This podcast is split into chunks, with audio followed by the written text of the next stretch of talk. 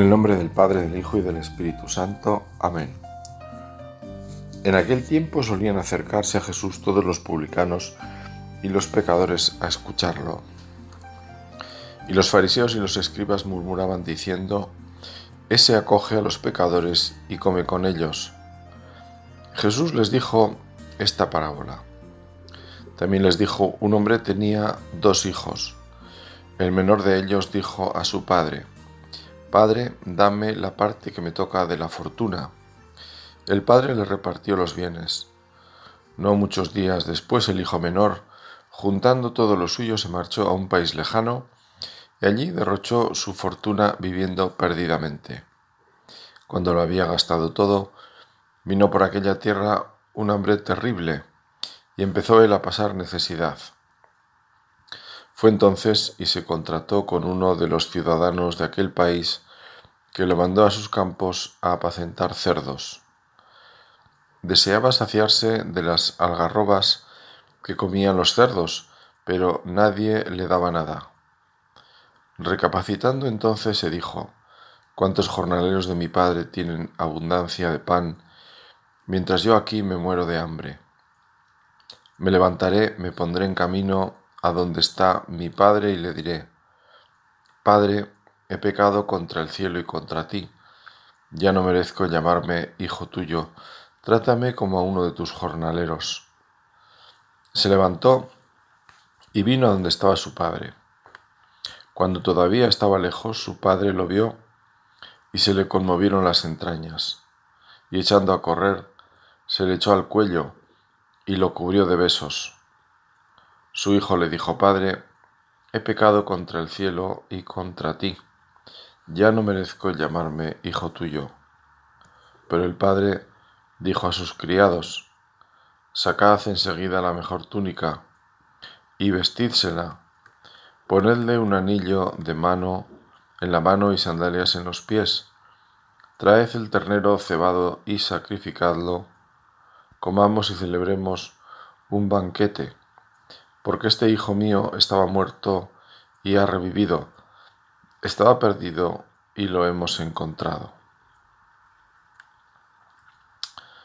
Este pasaje que habremos escuchado pues tantas veces que casi seríamos capaces, yo pienso, de describirlo y incluso, no digo al pie de la letra, pero en fin, perfectamente bien. No, he leído la segunda parte, la del hijo, la del hijo mayor, que también hubiera sido oportuna porque en esta meditación vamos a hablar sobre nuestra condición pecadora, nuestra condición de hijos pródigos.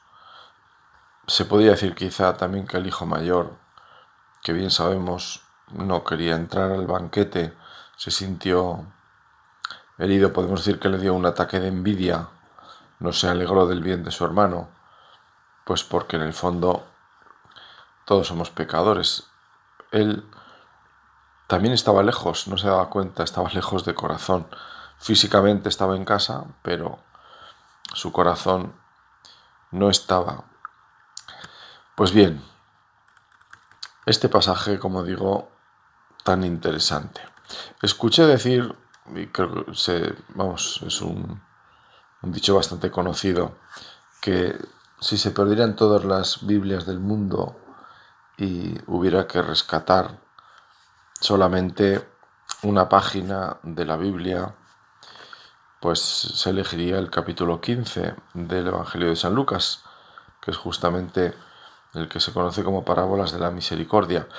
Pero en concreto bastaría con salvar esta esta, la del hijo pródigo. Todos lo somos, es el título de esta meditación y es verdad. Puede parecer quizá una afirmación un tanto exagerada en cuanto que uno puede decir, hombre, yo, yo no he llegado a irme de mi casa, ¿no? no en fin, no, yo no he roto, digamos, radicalmente, pero evidentemente el mensaje del texto, como ocurre siempre con la, con la escritura, pues es en lo profundo, Todos en ese sentido somos pecadores. Ahí es donde va el texto. Ser hijo pródigo significa antes que nada necesitar volver a Dios. Jesús, bien lo sabemos cuando comienza su predicación, llama a la conversión y esa llamada nos sirve a nosotros, la acabamos de escuchar en la cuaresma. Todos los católicos, al Papa, nos ha llamado a la conversión, a todos, y Él es el primero. Antes que sentir esa necesidad de conversión, de vuelta, ciertamente está la realidad. Una persona que ha perdido la sensibilidad en una parte de su cuerpo puede estar desangrándose y no enterarse, pero su vida está en peligro. Al hijo de la parábola le pasaba lo mismo. Vivía tan feliz malgastando que no experimentaba la lejanía de su casa. Su vuelta a casa comenzó por motivos todavía interesados. ¿Cuántos jornaleros de mi padre están mejor que yo? Comparándose con ellos se ve que sale perdiendo. Pero hay un paso más en este relato para que llegue a confesar en su corazón que ha pecado contra el cielo y contra su Padre. En primer lugar aparece aquí su conciencia de haber ofendido a Dios. Y es que todo pecado es una ofensa a Dios antes que nada. Esto nos va bien no perderlo de vista porque si no dejamos de salir de nosotros mismos y lo que nos da la dimensión del mal es Dios, aunque nunca llegaremos a entender lo que supone el mal para Dios, porque su amor es infinito, debemos ganar en sensibilidad ante el dolor de Dios. Los santos nos dan ejemplo, como siempre, en ese camino.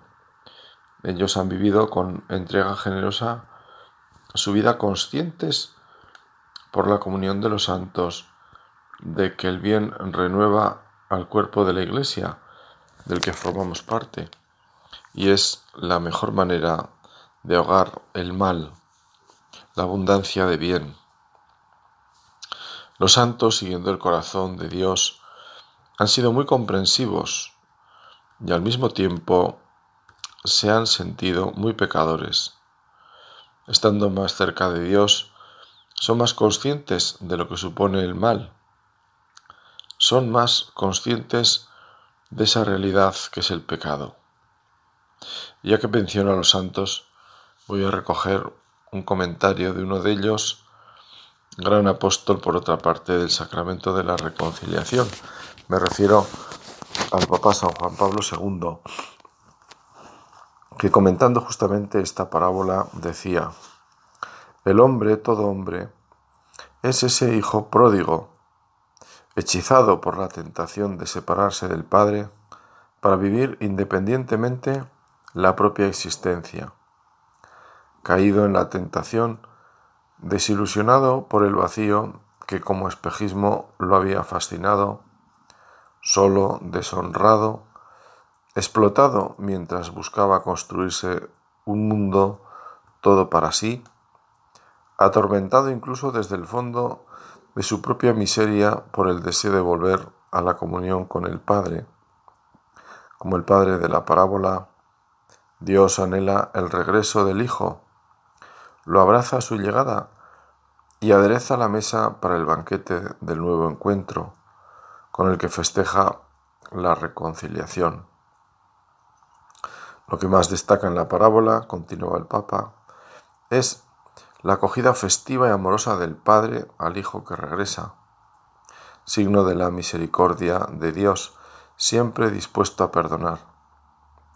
En una palabra, la reconciliación es principalmente un don del Padre Celestial. De hecho, esta parábola, bien sabemos que hay quien ha dicho que en lugar de llamarle del Hijo Pródigo, había que llamarle del Padre Misericordioso. Bueno, es un matiz si queréis, pero también expresa la, digamos, ese mensaje, ¿no? Por encima de la miseria está la grandeza. Por encima de, del pecado está la gracia, está el perdón de Dios.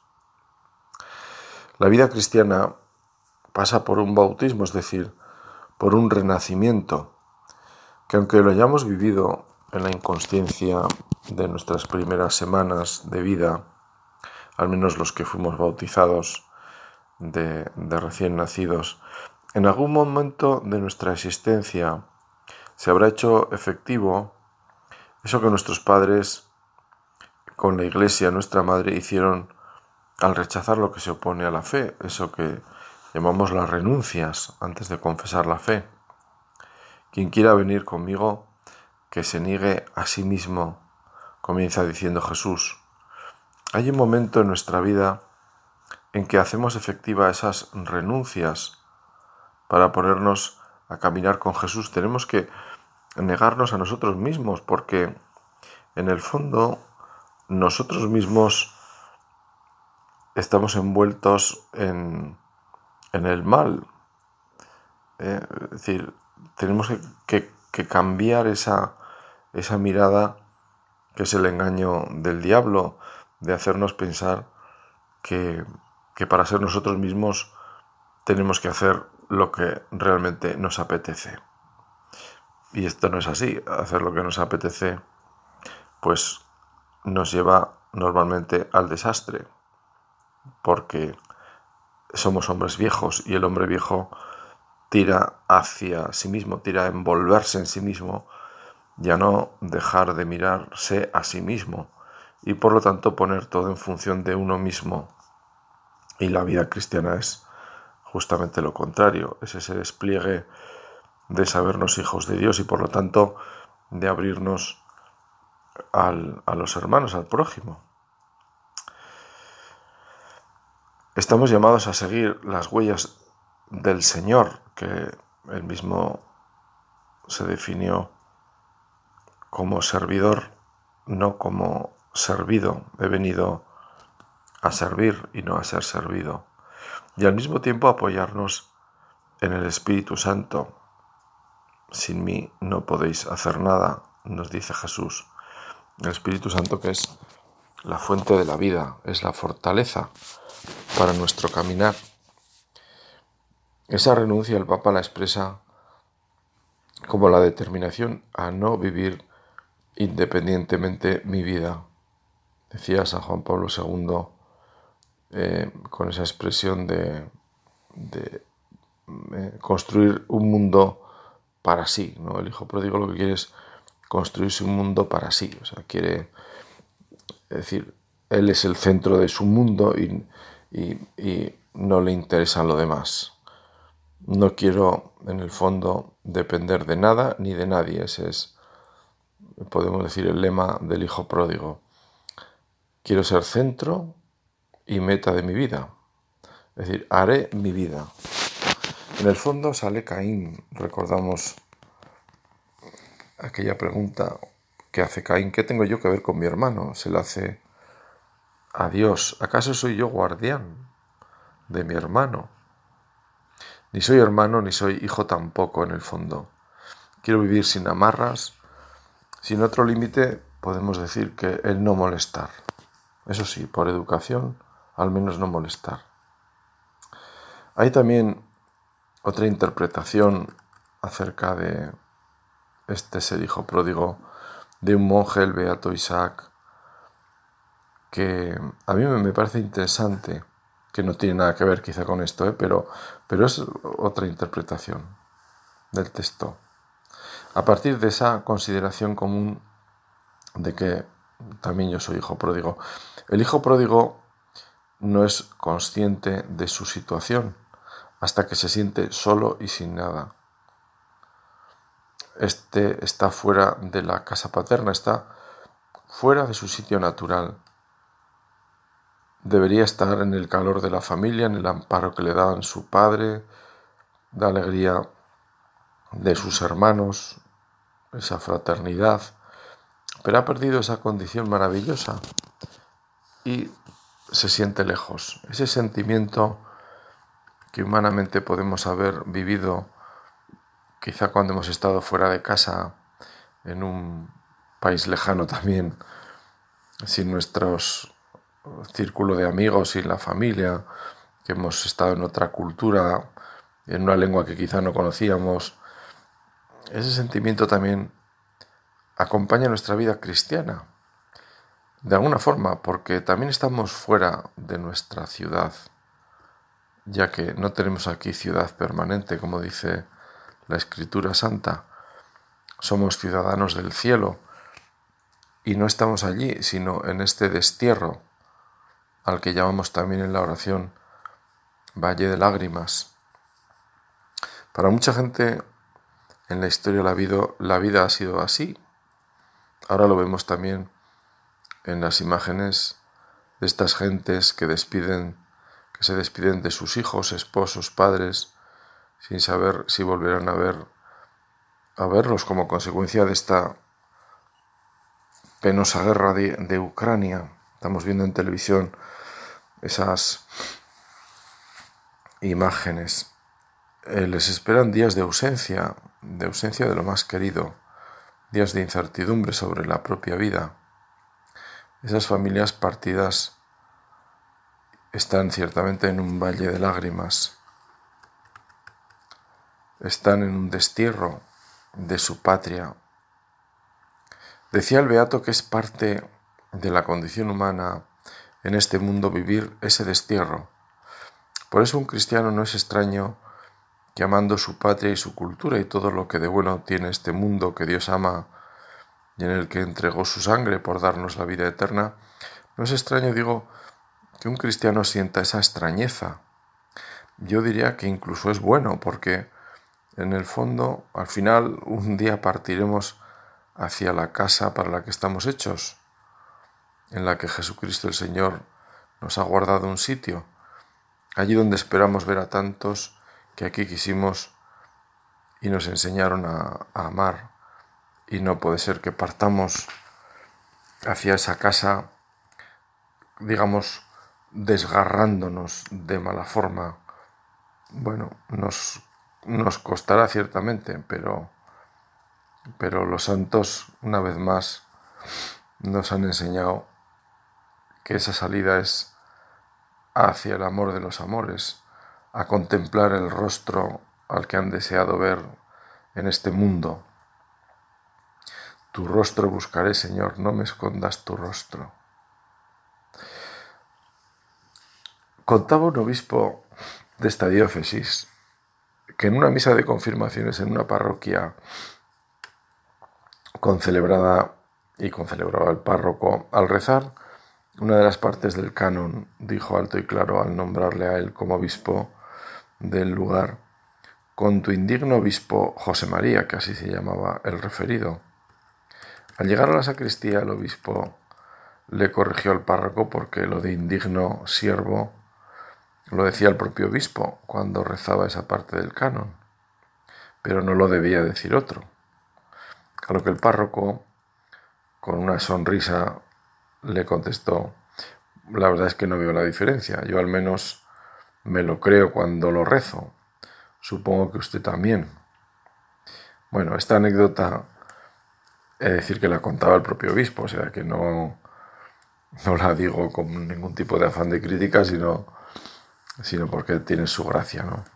La contaba el obispo y, os, se la escuchaba él mismo en el seminario, en una ocasión en la que nos habló justamente de lo que en esta meditación ponemos ante Dios, que somos pecadores, ¿no? Y él pues ponía, contó esa pequeña, esa pequeña anécdota. Pues sí, y de hecho la iglesia en el canon, efectivamente, cuando el obispo se refiere a sí mismo, dice, conmigo indigno siervo tuyo.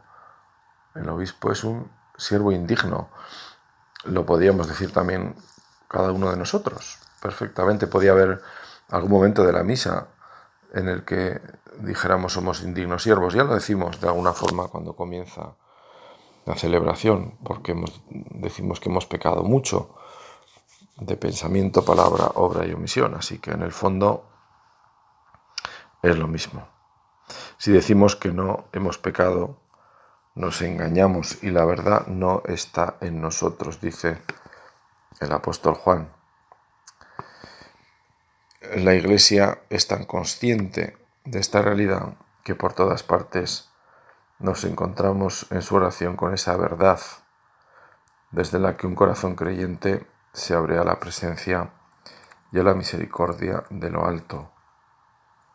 De lo profundo, a ti clamo, Señor, escucha mi voz. Estén atentos tus oídos a la voz de mi súplica. Si miras los pecados, ¿quién podrá mantenerse, Señor? Pero en ti hay perdón, para que seas reverenciado. Espere yo en Dios, esperó mi alma, en su palabra he esperado, mi alma aguarda al Señor, más que los centinelas la aurora. Porque en Dios hay misericordia y abundante redención con Él, y Él redimirá a Israel de todos sus pecados. Así rezaba el pueblo de Israel y así rezamos también nosotros, unidos a Él. San Ignacio de Loyola, en sus ejercicios, si no recuerdo mal, planteaba un ejercicio de imaginación Intentaba ver el mundo y todo lo que en él pasaba o pasa en estos momentos. En la descripción que hace el santo de guerras, robos, violencias, engaños, injusticias, nos vemos perfectamente reflejados. La verdad es que es una descripción siempre actual. Él la hace del mundo que conoce, creo que menciona las guerras que entonces había en Europa, la, pues, eh, la inseguridad terrible del Mediterráneo con los piratas, etc. ¿Habrá estado la humanidad desde que tenemos conciencia de ella en algún momento sin peleas entre pueblos o tribus o clanes? ¿Se habrá visto libre de asesinatos, robos, podríamos repasar los diez mandamientos y concluir que nunca los cumplimos, tanto desde el punto de vista individual como colectivo. Es decir, la historia del pecado es la historia del hombre sobre la tierra. Esa es la mirada de Dios sobre el mundo, que corresponde a lo que nos dice la escritura. Es lo que quería San Ignacio con ese ejercicio, ponernos en el lugar de Dios intentar mirar este mundo con los ojos de Dios. Y la primera conclusión que sacamos es que Dios es efectivamente lento a la cólera, rico en piedad y clemencia, porque Dios sostiene este mundo tan complicado tantas veces, lo sostiene en el ser. Si Dios dejara de pensar en él, se esfumaría. Nuestro Dios es misericordioso, solo Él es bueno, solo Él perdona. Es verdad que en el mundo, como suele decir aquella, aquel, aquel dicho, ¿no? cuando un árbol cae, todo el bosque se entera, y cuando el bosque crece, nadie se entera. En el mundo hay, hay mucha santidad también, mucha gente buena, fiel, honesta, trabajadora, leal, gente santa, los santos de la puerta del lado, que dice el Papa Francisco. También eso es cierto, también eso es cierto. Pero también es cierto lo otro. La Biblia nos ofrece un recorrido desde las primeras palabras sobre esta verdad del ser humano, la imagen y semejanza de Dios que somos cada uno de nosotros, está empañada por la culpa, se desfiguró por un pecado por el que entró la muerte, ese pecado que fue limpiado con la sangre del Cordero Inocente que es Cristo. Y con esa victoria sobre el pecado fue vencida la muerte también. ¿Dónde está muerte tu victoria? ¿Dónde está muerte tu aguijón? Podemos decir cara a cara a nuestro mayor enemigo. Personalmente me gusta mucho el canto que en la Pascua solemos entonar a Cristo resucitado en el que con alegría anunciamos ese mensaje de la victoria de Cristo que es tan cierto y profundo que nos alegra. Alegría, hermanos, porque resucitó y la muerte está vencida. siendo esto así, también es cierto lo que el catecismo nos recuerda, una palabreja, la concupiscencia, es decir, la inclinación al mal con la que todos nacemos. Estamos pervertidos, aunque la expresión tiene una connotación, digamos, de, tinte sexual, pero expresa simplemente, y, y no es poco, que estamos inclinados, que estamos desviados, que es una desviación que afecta a toda nuestra vida y por tanto a todas nuestras relaciones, inclinaciones, todas vienen, como decía un compañero sacerdote, todas vienen, o mejor venimos con defecto de fábrica, ¿no? Traemos defecto de fábrica. No somos perfectos, ni mucho menos. Más aún, nuestra deriva es mala, o sea, lo que, lo que se puede esperar de nosotros sin más no, no es bueno. Si nos dejamos ir por lo que decimos a veces como hoy las sensaciones, los sentimientos, lo que nos, lo que nos puede brotar, ¿eh?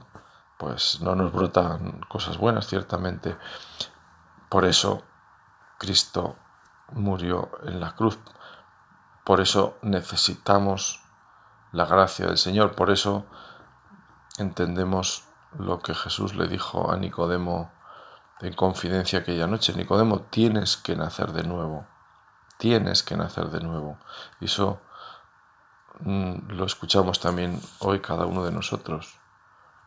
Del Señor, tienes que nacer de nuevo.